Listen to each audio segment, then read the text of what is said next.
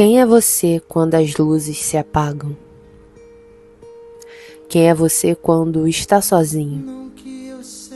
Quem é você quando o dia termina? Você encosta o rosto no travesseiro e tenta dormir, mas os pensamentos não deixam. Quem é você por trás das redes sociais? Você realmente sabe quem você é?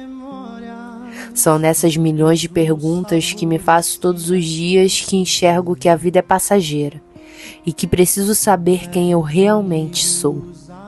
E isso só Deus pode me mostrar. Se tiver que definir em uma só palavra.